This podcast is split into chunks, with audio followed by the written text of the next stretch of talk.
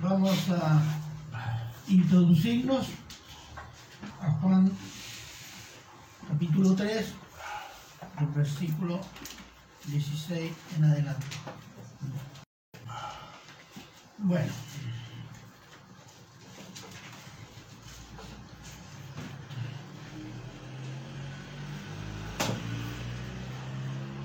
Este pasaje es prácticamente el Evangelio. Así que vamos a introducirnos por ese lado. ¿Qué es lo que es el Evangelio de Dios? Es la buena noticia para toda la creación. Para toda la creación. Y es una creación, estoy hablando en general, una creación dominada por el pecado, la muerte, la decadencia física y moral, maldecida por Dios a causa del pecado de, Adán, del cual ha salido una humanidad condenada. Pero aún así, Dios ama su creación, fíjese. Y por ello la ha preservado y ha enviado a su Hijo amado para salvar pecadores y restaurar su creación. Y eso es para la gloria de su nombre. Eso es el amor de Dios. Y vamos a desmenuzar eso. El título es Un amor personal para salvar para salvación por fe. Juan 3, 16 al 21. Vamos a ver el primer versículo. Y antes de eso vamos a orar. Padre bueno, eterno y misericordioso Señor, pedimos y rogamos que el Espíritu Santo nos guíe y nos llene de su palabra, Señor, que podamos entenderla, amarla y poder eh, que nuestra vida sea más reverente y, dedicada a Cristo, Señor, conociendo la inmensidad del amor de Dios por Cristo Jesús. Gracias, Señor. Se lo agradecemos en Cristo Jesús. Amén. Permiso, se me cayó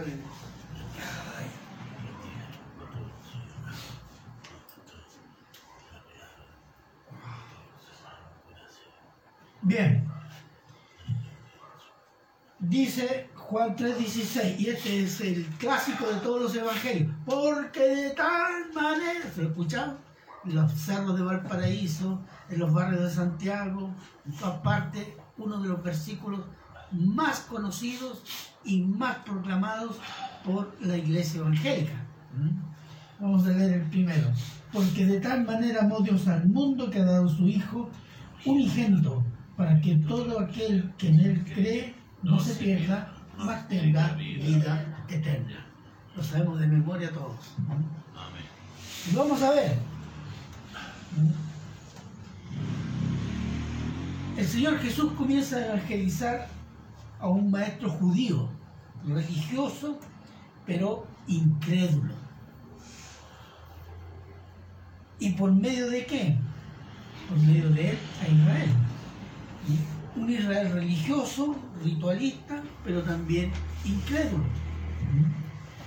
Y después de explicar el nuevo nacimiento a Nicodemo, y se lo explica en base a el Antiguo Testamento, le predica la buena nueva de salvación de Dios por medio de su Hijo.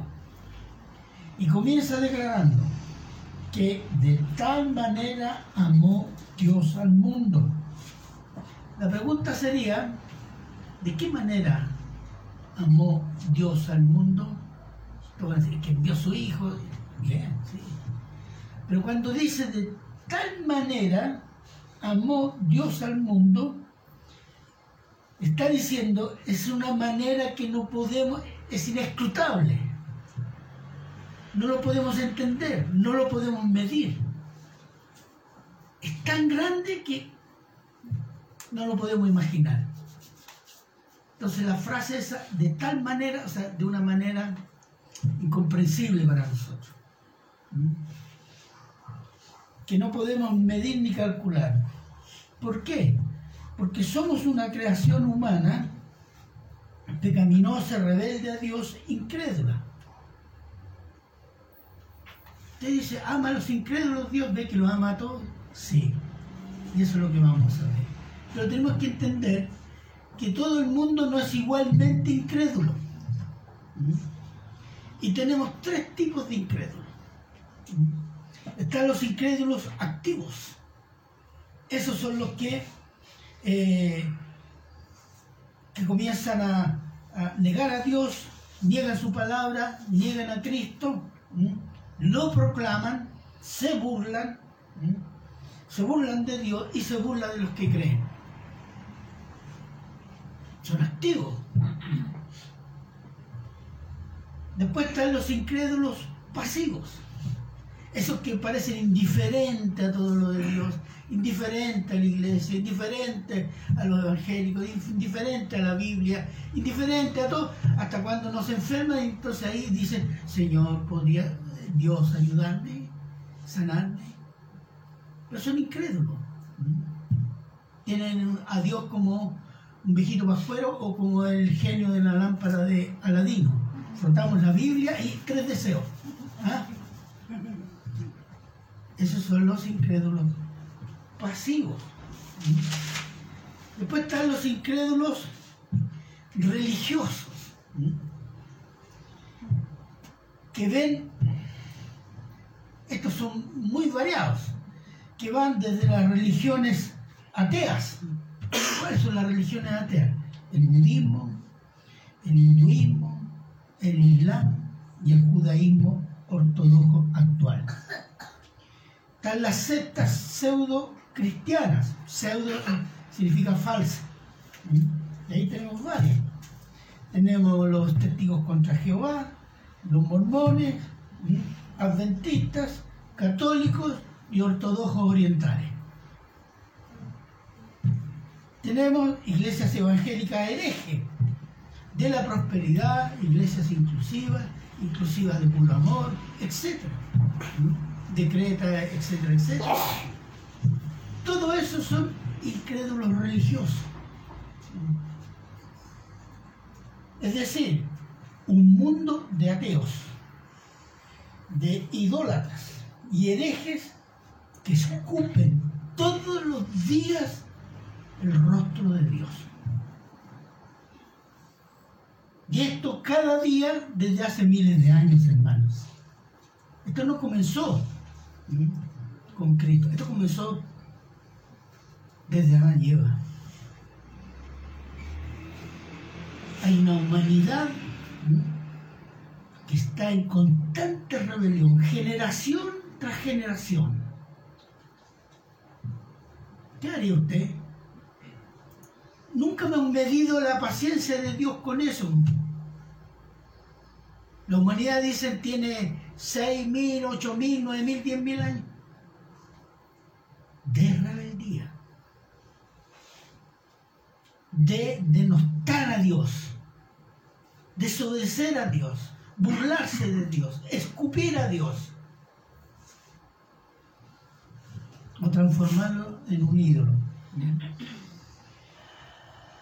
escupen a Dios todos los días y, lo reemplazan por ídolos o dioses de su corazón.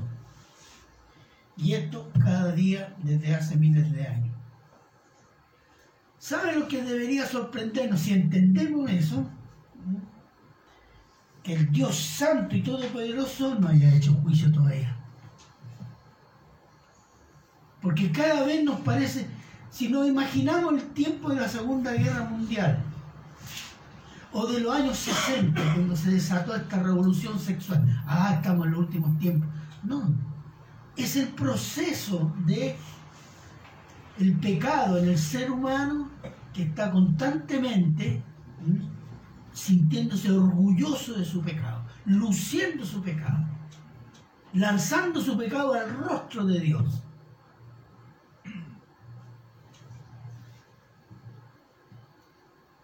Y decimos, ¿por qué va a ser juicio Dios? Si Dios es un Dios de amor. Eso, bueno, coloquialmente se diría, quien entiende eso y eh, dice esas palabras, o no conoce a Dios, o simplemente es un patudo satánico. decirlas, porque realmente si entendemos la historia de la humanidad es una historia de pecado y rebelión. Pero Dios ama su creación.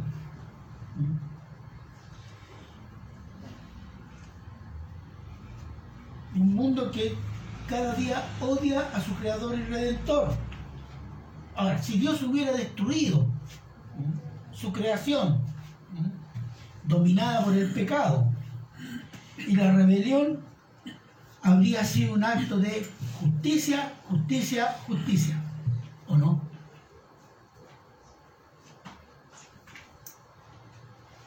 ¿Sí? Habría sido un acto de justicia y Dios habría sido glorificado por sus ángeles, que exaltarían su santo poder y su justicia. Pero Dios decidió preservar su creación, pecaminosa, rebelde, idólatra, blasfema, por amor a su creación. Al mundo, dice, que de tal manera Dios amó al mundo.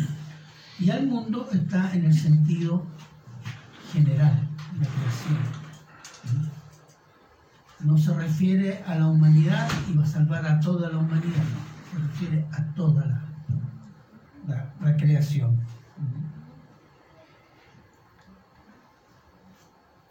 Y toda la creación está contaminada por el pecado. Y Dios revela y muestra su amor de tres maneras. Primero, tres tipos de amor. Vamos a ver. Hoy día no vamos a alcanzar a verlos todos. Pero tenemos el amor general, llamémoslo así. Después lo vamos a especificar más. Amor general por su creación, que es un amor para preservación, a pesar del pecado dominante. Y aún así, para que el pecado no destruya totalmente la creación, Dios ha puesto restricciones en la, en la creación sobre todo dentro de los hombres o en los hombres. Y la primera es que Dios ha puesto el gobierno humano como primera restricción. Romanos 13, 3 y 4, por favor.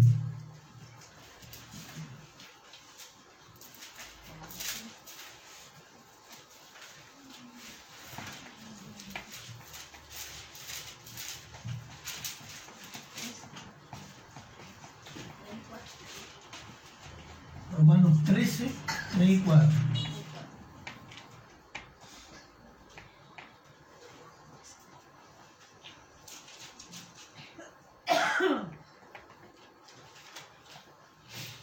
Amén. ¿Ya? Porque los magistrados no están para infundir temor al que hace el bien, sino al malo. ¿Quieres pues no temer la autoridad? Haz lo bueno y tendrás alabanza de ella, porque es servidor de Dios para tu bien. Pero si hace lo malo, teme, porque no en vano lleva la espada, pues es servidor de Dios, vengador para castigar al que hace lo malo. Amén. Esa es una forma que Dios ha establecido para restringir el pecado. Note que estamos diciendo restringir, no eliminar el pecado. Restringir, limitar. Entonces es importante entender que el principio de autoridad viene de Dios. Por eso dice que el que se revela contra la autoridad se revela contra Dios, porque el principio de la autoridad viene de Dios. Entonces cuando la autoridad legisla o decreta cosas contra de Dios, el creyente tiene que obedecer a Dios antes que a los hombres, como dijo el apóstol Pedro. Es interesante notar que por lo menos en Occidente, y decimos Occidente, Europa, las tres Américas, África, Australia, Nueva Zelanda, eso es Occidente, cultura occidental. Ha sido influida por los mandamientos de la ley de Dios. Y sobre esos mandamientos han sido inspiradores de constituciones y legislaciones en Occidente. Y eso ha ayudado a restringir el pecado. Y precisamente eso es lo que se está destruyendo en estos años. Pero así ha sido. Dios ha puesto eh, el gobierno para restringir el pecado. Después, eh, la otra restricción que Dios ha puesto es la familia. La familia es la familia, estamos hablando de la unión entre un hombre y una mujer, hay que decirlo en estos tiempos, hay que especificarlo, por si acaso. Es la unión entre un hombre y una mujer, que es creación antes de la caída. Pero después de la caída, Dios preservó la familia. Veamos Génesis 2.24.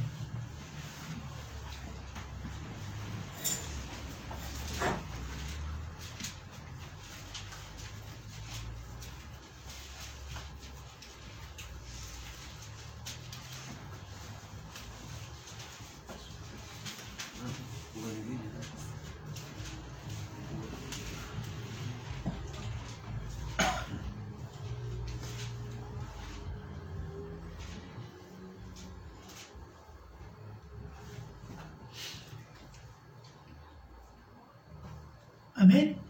Amén. ¿Qué dice? 2.24.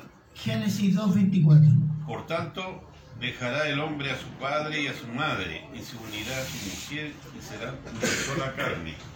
Exactamente. Ese es el mandato. La familia es un núcleo instituido por Dios al momento de la creación del hombre y la mujer. Del Estado, es antes de la sociedad, antes de la iglesia incluso.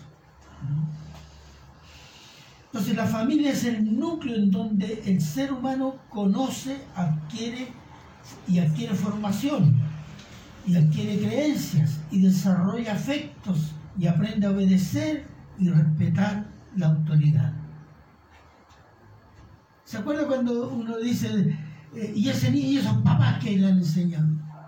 Porque tenemos en mente que la familia es el núcleo formador de valores. Y cuando a un niño o a una niña se la avala, oh, qué niña, y los papás ah, sacan pecho. Porque piensan ellos que sí, que tiene buenos papás. ¿Por qué? Porque está la idea de que la familia es el núcleo formador, donde se forma el carácter y los valores que va a tener esa persona. Entonces los padres tienen un rol, llamémoslo así, eh, pedagógico, en la palabra y en los hechos. Entonces, este núcleo, cuando funciona. Incluso dentro de los incrédulos, hay algunas reglas, el respeto, por ejemplo, la obediencia. Y eso restringe el pecado en la sociedad. Cuando se rompe la familia, se rompen dos cosas, la autoridad y la obediencia. Entonces esa persona va a tender a que a, tener una vida desordenada, de rebelión, contestataria, de desobediencia. exteriormente o, o de corazón, lo que sea pero no va a tener conformidad. Y hay un mandato preciso al pueblo de Dios, sea el antiguo pueblo, Israel, y al nuevo pueblo. Veamos Deuteronomio 6, 4 al 9.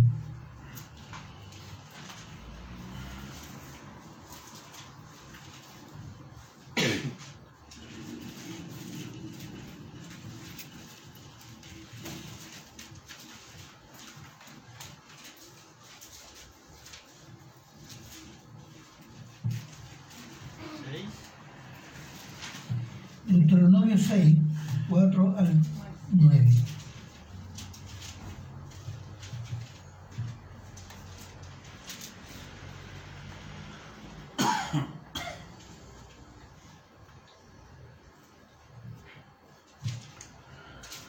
Amén. Amén. Oye Israel, Jehová nuestro Dios, Jehová uno es, y amarás a Jehová tu Dios de todo tu corazón y de toda tu alma, con todas tus fuerzas. Y estas palabras que yo te mando hoy estarás sobre tu corazón, y las repetirás a tus hijos, y hablarás de ella estando en tu casa, y andando por el camino, y al acostarte, y cuando te levantes y la atarás como una señal en tu mano y estarás, estarán como frontales entre tus ojos y las escribirás en los postes de tu casa y en tus puertas.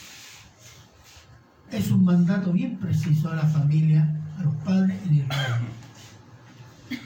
Tú esas palabras las pondrás en tu corazón y tú se las enseñarás a tu familia, a tus hijos, para que tus hijos les enseñen a los hijos de ellos y así se vaya enseñando. La palabra de Dios. Y en Efesios 6, del 1 al 4, miren, leo yo, hijos, obedeced en el Señor a vuestros padres porque esto es justo.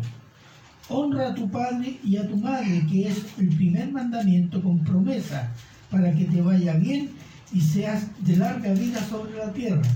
Y vosotros, padres, no provoquéis a ira a vuestros hijos, sino criadlos en disciplina y amonestación del Señor. Hay un mandato preciso para hijos y para los padres. El respeto, la autoridad y formarlos y criarlos en la palabra del Señor. Entonces, en este sentido, la familia es lo que se llama el ladrillo sobre el cual se construye la sociedad. Y la sociedad organizada es la que le da vida al Estado. Pero sin familia se arriesga de no tener sociedad ni Estado.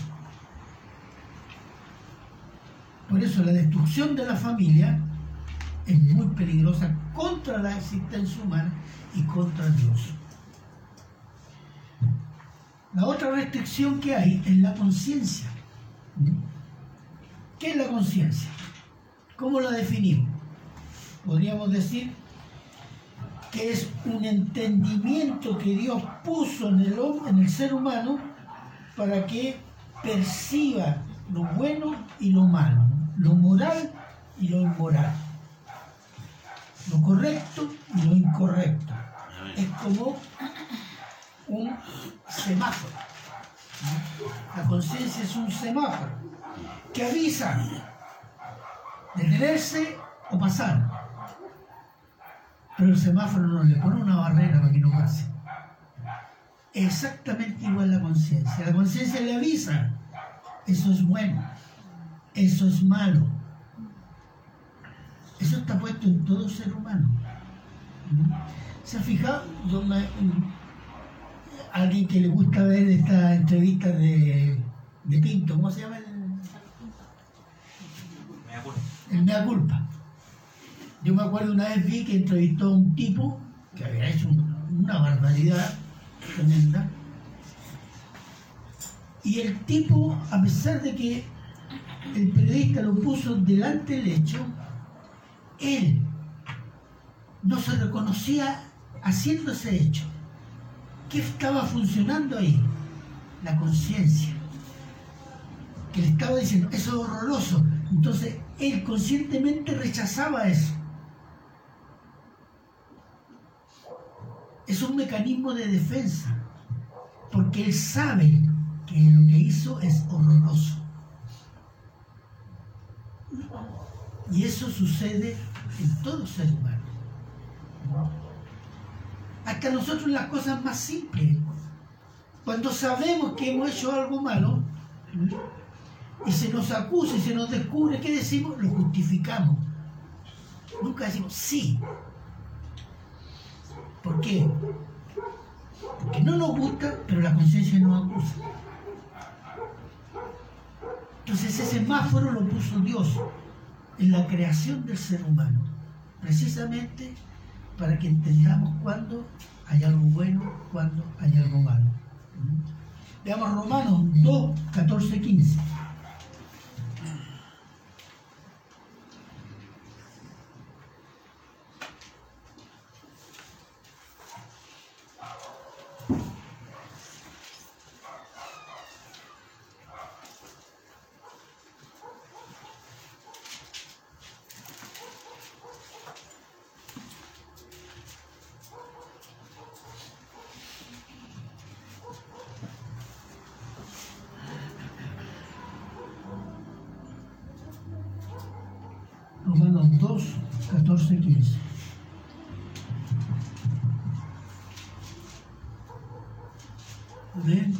Estar ahí, por favor? Amén. Porque cuando los gentiles que no tienen ley hacen por naturaleza lo que es de la ley, estos aunque no tengan ley, son ley para sí mismos, mostrando la obra de la ley escrita en sus corazones, dando testimonio su conciencia y acusándoles o defendiéndoles su razonamiento. ¿Se fijan? Los gentiles no tienen, no les fue dada la ley de Moisés, pero tienen una conciencia que los acusa o los defiende de lo bueno y de lo malo. La desobediencia a la conciencia. Dios la llama, ¿cómo la llama en la Biblia? Dureza de corazón. que es una insensibilidad a lo bueno o a lo de Dios en la razón, en las emociones en la voluntad. Eso es dureza de corazón. Veamos dos ejemplos. Le voy a leer uno, Marcos 3, del 1 al 5. Dice, otra vez entró Jesús en la sinagoga y había allí un hombre que tenía seca una mano y las echaban para ver si en el día de reposo le sanaría a fin de poder acusarle. Entonces dijo al hombre que tenía la mano seca, levántate y ponte en medio. Y les dijo, es lícito en los días de reposo hacer bien o hacer mal, salvar la vida o quitarla, pero ellos callaban. Entonces, mirándoles alrededor con enojo, entristecido por la dureza de sus corazones, dijo al hombre, extiende la mano. Y él la extendió y la mano fue restaurada sana. Después dice, y salidos los fariseos, tomaron consejo con los herodianos para destruir a Jesús. Esa es la dureza del corazón, falta de compasión. Un mandato que era humano. Por eso les dice, en día de reposo, el legítimo quitar la vida o dar la vida. Los puso en esa coyuntura, pero ellos no dijeron nada, se lo guardaron. Por dureza de corazón, porque podía decir, sí, si en la vida, bueno, ¿ah? Entonces no quisieron darle razón por dureza del corazón. Miren, Apocalipsis 6, 15 y 17.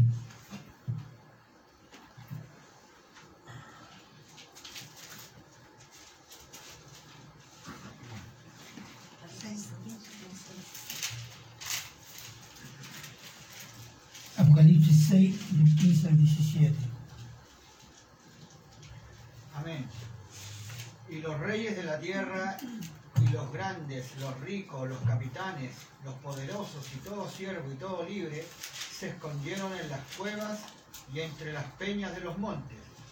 Y decían a los montes y a las peñas, caed sobre vosotros y escondednos del rostro de aquel que está sentado sobre el trono y de la ira del cordero, porque el gran día de su ira ha llegado. ¿Quién podrá sostenerse en pie? Están confesando que lo que está sucediendo es el juicio de Dios.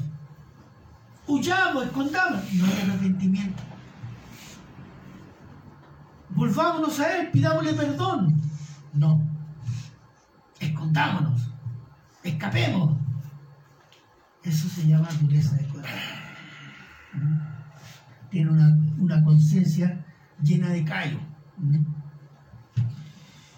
Entonces, el gobierno, la familia y la conciencia son los medios que Dios da a los hombres para restringir el pecado y lo hace por amor a su creación, hermanos. Y le proporciona una promesa más encima. Mire, Génesis 8, lo voy a leer, 21-22, dice, después del diluvio,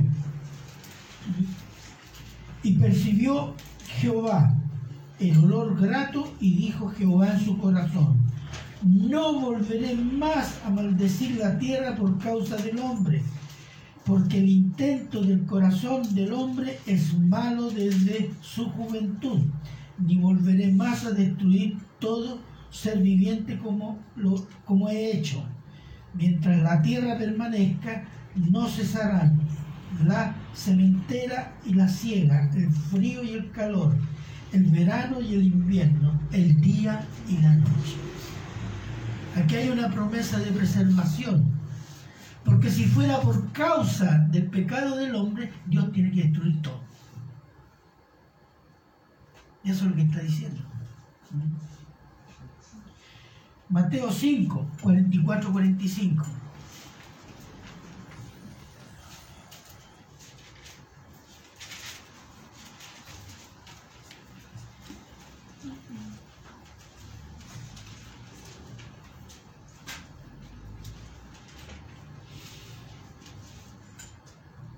Mateo 5, 44, 45. Amén. Amén. Adelante. Amén. Pero yo os digo, amad a vuestros enemigos, bendecid a los que os maldicen, haced bien a los que os aborrecen, y orad por los que os ultrajan y os persiguen, para que seáis hijos de vuestro Padre que está en los cielos, que hace salir su sol sobre malos y buenos, y que hace llover sobre justos e injustos. Amén. Fíjese que Mateo está haciendo una ilustración. ¿Cuál es? Dios hace provisión para todos. Buena provisión. Lluvia, sol, alimento, para buenos y para malos.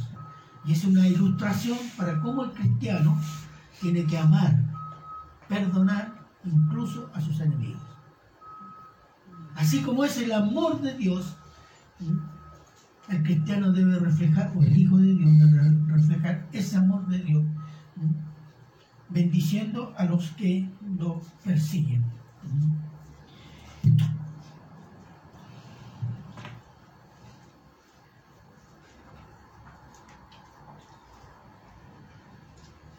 Ahora, una cosa que tenemos que entender, todas estas provisiones de Dios motivadas por amor para la preservación de la vida terrenal de todo ser humano, ninguna de estas provisiones salvan del pecado y tampoco son para vida eterna. Es decir, estas provisiones son para esta vida, para buenos y malos, incrédulos y creyentes. Es decir, hasta la muerte. Ahí se acaba esta provisión. Veamos Hebreos 9:27.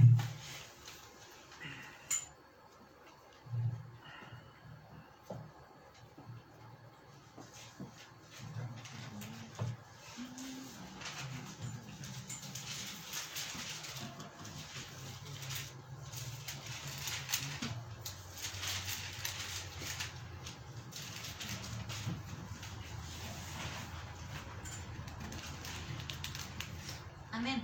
¿Ya? Y de la manera que está establecido para los hombres que mueran una sola vez, y después de esto el juicio. Después de la muerte hay juicio. Y en Juan lo explica mucho mejor. Juan 5, 28, 29, mire.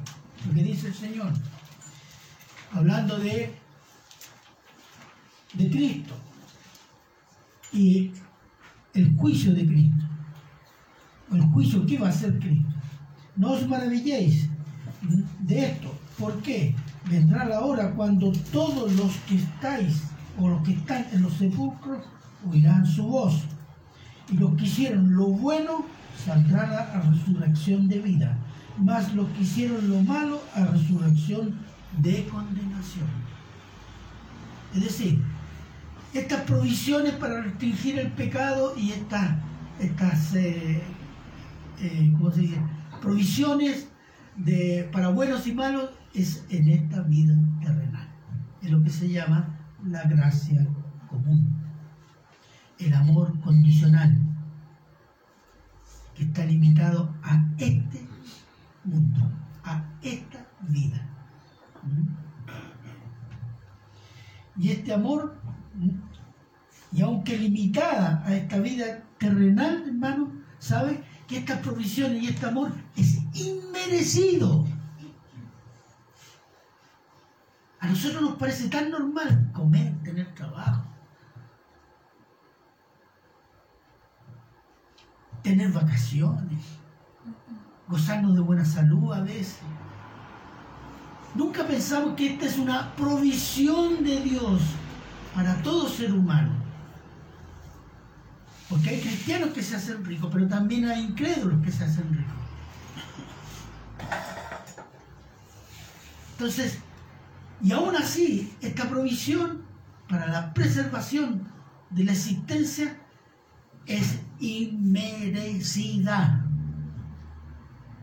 Por eso se llama gracia algo que no merece común.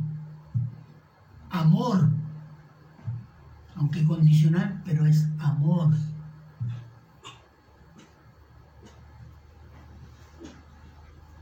Dios también tiene otro tipo de amor, un amor incondicional y eterno. Amén.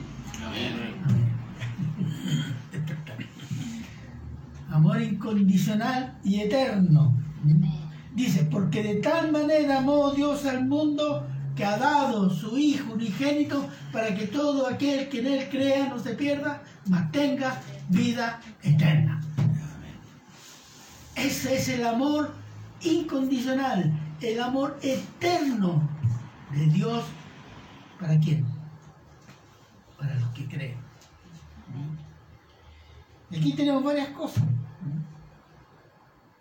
Cristo, por medio de Cristo es todo esto. Cristo es la suprema revelación de Dios a los hombres. Si Dios se viene revelando por los profetas del Antiguo Testamento, lo maxi- la máxima revelación de Dios es Cristo. Y Cristo cierra la revelación de Dios. Veamos Colosenses 1, 15, 16.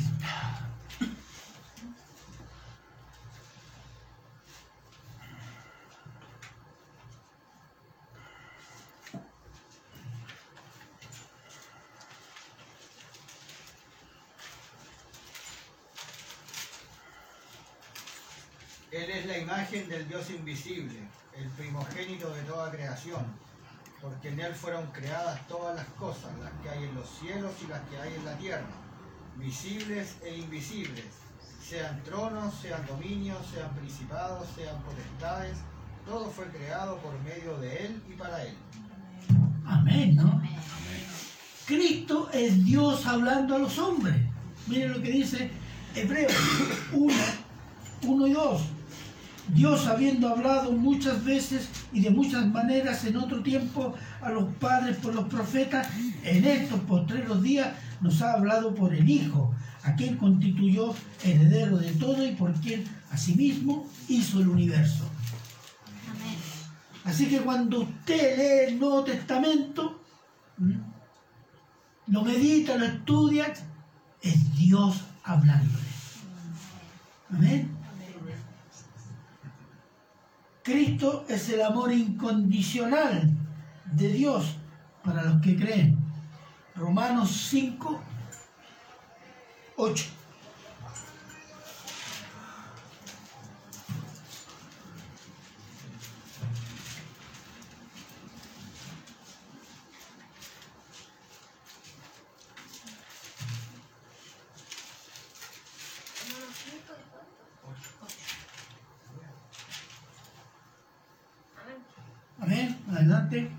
Claro.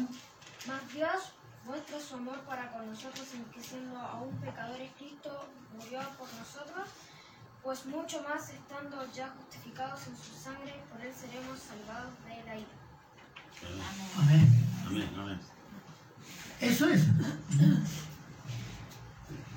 Cristo, el amor de Cristo, nos da el perdón de pecado. Mire, Efesios 1, 7, en quien tenemos redención por su sangre, el perdón de pecados, según las riquezas de su gracia. El perdón no lo ganamos, nos es dado. Para que nunca se nos olvide. El amor de Cristo, o el amor de Dios por Cristo, nos regala el amor de Dios. Romanos 5.5.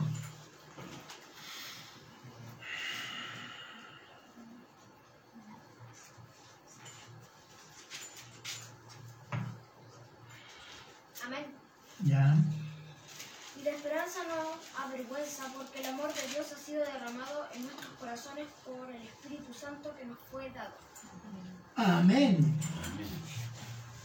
Ha sido derramado el amor de Dios en cada creyente por medio del Espíritu Santo. Es un regalo.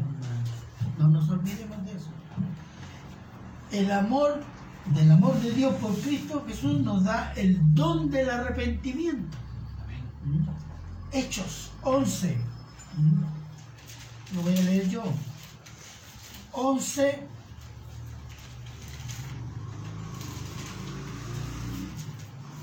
Once, 17 parece que. Sí, 11, 17, 18 dice. Está hablando, Pedro está contando cómo en la casa de Cornelio estos gentiles recibieron el Espíritu Santo. ¿Mm? Y ellos admiran, todos los judíos que están escuchando esto, y dice, aquí se escribe lo siguiente. Si Dios pues les concedió también el mismo don que a nosotros, el don de la salvación, que hemos, que hemos creído en el Señor Jesucristo, ¿quién era yo que pudiese estorbar a Dios? Dice Pedro. Entonces, oíd estas cosas, callaron y glorificaron a Dios, diciendo, de manera que también a los gentiles ha dado Dios arrepentimiento de la vida. Ha dado Dios. ¿Se fija? Todo es dado. Y por el amor, el amor de Dios por Cristo Jesús, nos regala su Espíritu, el Espíritu Santo. Efesios 1.13.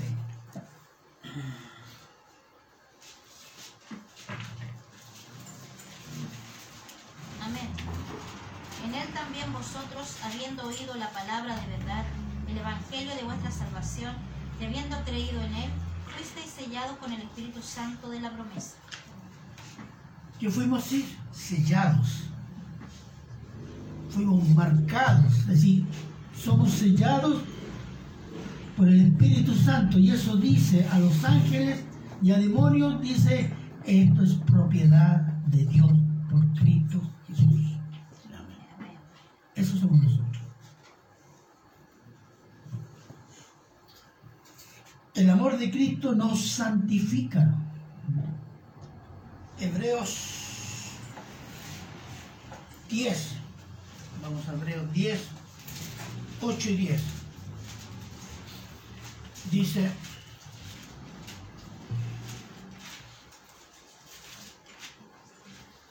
diciendo,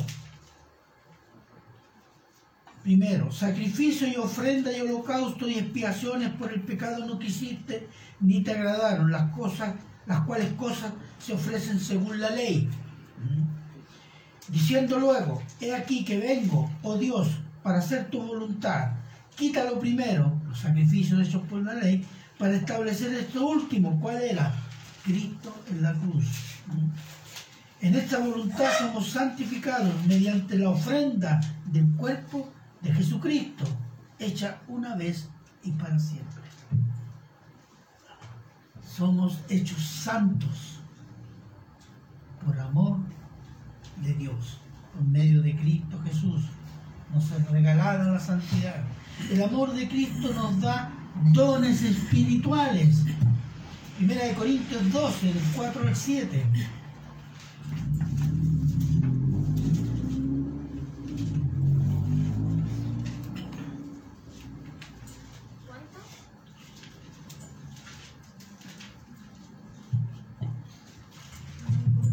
Primera de Corintios 12, del 4 al 7. Amén. ¿Ya? Ahora bien, hay diversidad de dones, pero el Espíritu es el mismo. Y hay diversidad de ministerios, pero el Señor es el mismo. Y hay diversidad de operaciones, pero Dios que hace todas las cosas en todos es el mismo. ¿Ya? ¿Sigo? Amén. Sí, el otro versículo. Eh, pero a cada uno les ha dado la manifestación del Espíritu para provecho. Amén. Y eso es para cada creyente. No son dones ganados. Son dones regalados. El amor de Dios por Cristo Jesús. Nos da la provisión necesaria. Mira lo que dice Mateo 6, 33. 6, 33. Más, y aquí hay una recomendación, buscar primeramente el reino de Dios y su justicia, y todas estas cosas os serán añadidas. Podríamos leerlo así. Buscar primeramente el reino de Dios y su justicia, y todo lo que necesitan les será agregado. Lo que necesitan, no lo que les gusta. Es otra cosa lo que necesita. Y esa es la provisión de Dios. El amor de Dios nos da la vida eterna. Juan 11, 25, 26.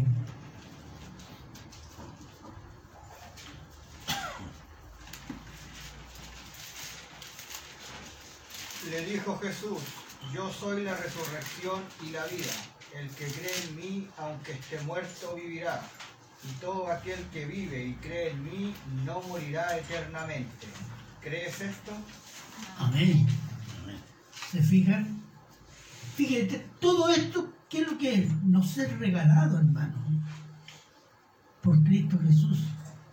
Nada de así como las provisiones para la preservación, para limitar el pecado, no son dadas, estas también no son dadas, no son merecidas. Por eso es gracia incondicional, gracia eterna. Es gracia sobre gracia. Regalo sobre regalo. Eso es el amor de Dios. ¿Lo puede entender usted? No, porque nosotros no somos así. No podemos entenderlo. Por eso es inescrutable para nosotros. Pero podemos experimentarlo, lo experimentamos cada día. Cuando entendemos la palabra y podemos ver nuestra vida cristiana a través de la luz de la palabra, podemos entender cuánta provisión, cuánto amor hay en Cristo Jesús para nosotros. Cuando no entendemos, aún diciéndonos cristianos, en vez de alabanza andamos con queja avanza. Porque no entendemos todo lo que hemos recibido y no estamos haciendo lo que tenemos que hacer, cultivar los dones y todas las cosas que Dios ha puesto en nosotros. Porque somos puestos para salvación y vida eterna. Y esto es por fe. por creer. Como dice Efesios 2, 8, 9. Si alguien puede estar ahí. Amén. Porque por gracia sois salvos por medio de la fe. Y esto no es de vosotros, pues es don de Dios, no por obras, para que nadie se gloríe. Exactamente. Incluso la fe no es dada. Yo digo,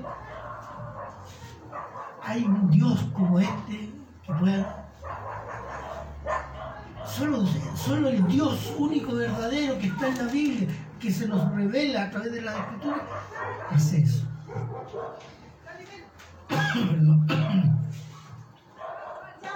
Y nosotros los cristianos, que nos decimos hijos de Dios, esto no solo debemos entenderlo, debemos meterlo en nuestro corazón y en nuestra mente y vivir de acuerdo a ello.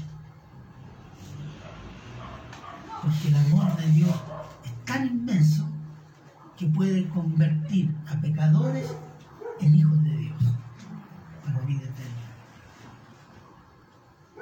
Porque perfectamente Dios no podría salvar a ninguno, destruye todo y hace todo de nuevo. Y Dios sigue siendo justo, amoroso y santo. Así que el centro de la vida cristiana no es como me siento. No es lo que puedo hacer yo, no. El centro de la vida cristiana, obedezco a mi Señor. Porque Él es mi Señor. Él me ama. Él me ha salvado. Él me tiene promesas. Eso es. Y tanto su amor que siendo Dios, es Dios que se humilló a ser hombre. Dios, un Dios glorioso que se humilla para ser hombre. En cuerpo de hombre pecaminoso pero sin pecado. Y hacerse matar como un delincuente para pagar por nuestros pecados. Eso se llama amor. Amor. Amor. Entonces, pero Él es, no es hombre, Él es Dios hecho hombre. Él es el santo de Dios que se humilla. Para que los pecadores crean y puedan conocer al Dios santo. Esa es la obra de Dios, del amor incondicional.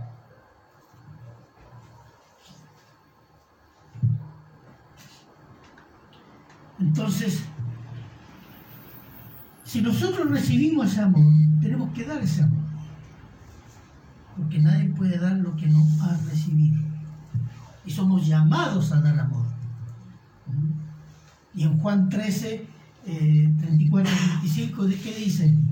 Amaos los unos a los otros. Y esto es para la iglesia, hermanos. Amaos los unos a los otros entre hermanos como Cristo nos amó. ¿Cómo nos amó Cristo? Hasta la muerte. En forma incondicional. Porque con mis hermanos son hijos de, Dios por medio de Cristo y vamos a seguir viéndonos por la eternidad. Así que no, no nos vamos a despegar, hermanos. Entonces, el amor entre hermanos es para la eternidad también. No es para esta vida solo. Aquí comenzamos. Pero la plenitud del amor que vamos a gozar en la eternidad todavía es incomparable o inescrutable, para usar la misma palabra.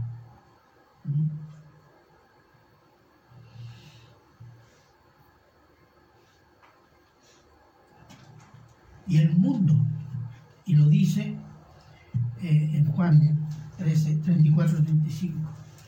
Para que el- por el amor de ellos el mundo conozca que yo los amo. El amor dentro de la iglesia, el amor incondicional entre hermanos, es un testimonio al mundo del amor de Cristo, hermanos. No es, no es un capricho, no es un amor sentimental, es un amor espiritual que nos viene de Cristo y eso es lo que tenemos que entender. Amar a los hermanos, aunque sea como sea. ¿Se imagina que Dios eh, eligiera a los hijos más simpáticos? ¿Qué haríamos? Todos fuera. O los más obedientes. Uh, Dios mío. Poquititos, con una mano que hagan. Por eso se llama amor con gracia incondicional. Y en eso deberíamos pensar, porque falta todavía el tema de la fe y un tercer amor, tercer aspecto del amor de Dios. Pero deberíamos meditar en esas cosas, que nos damos por muy consabidas y por muy consabidas las banalizamos y deberíamos meditar en esta cuestión cada día para realmente entender la profundidad del amor de Dios por medio de Cristo Jesús. Para las personas, seres humanos que no lo merecen para nada. Lo único que nos queda decir, Señor, gracias por esta misericordia tan grande que has tenido con nuestras vidas, con nuestras personas. Amén. Oremos, Señor. Padre bueno, eterno, misericordioso Señor. Damos gracias, Señor, por este pasaje, por esta evangelización que el Señor Jesús hace a un religioso, Señor. Queremos pedirle, Señor, que nos ayude a cultivar ese amor que usted, en medio de Cristo, ha puesto en nosotros y pedirle perdón, Señor, porque tantas veces nos amamos como usted eh, nos llama a amar a través de su ejemplo, a través de sus dones, a través de la provisión diaria que usted tiene para nosotros eh, como hijos de Dios. Gracias, Padre, por tan grande misericordia y se lo agradecemos en Cristo Jesús. Amén. Amén.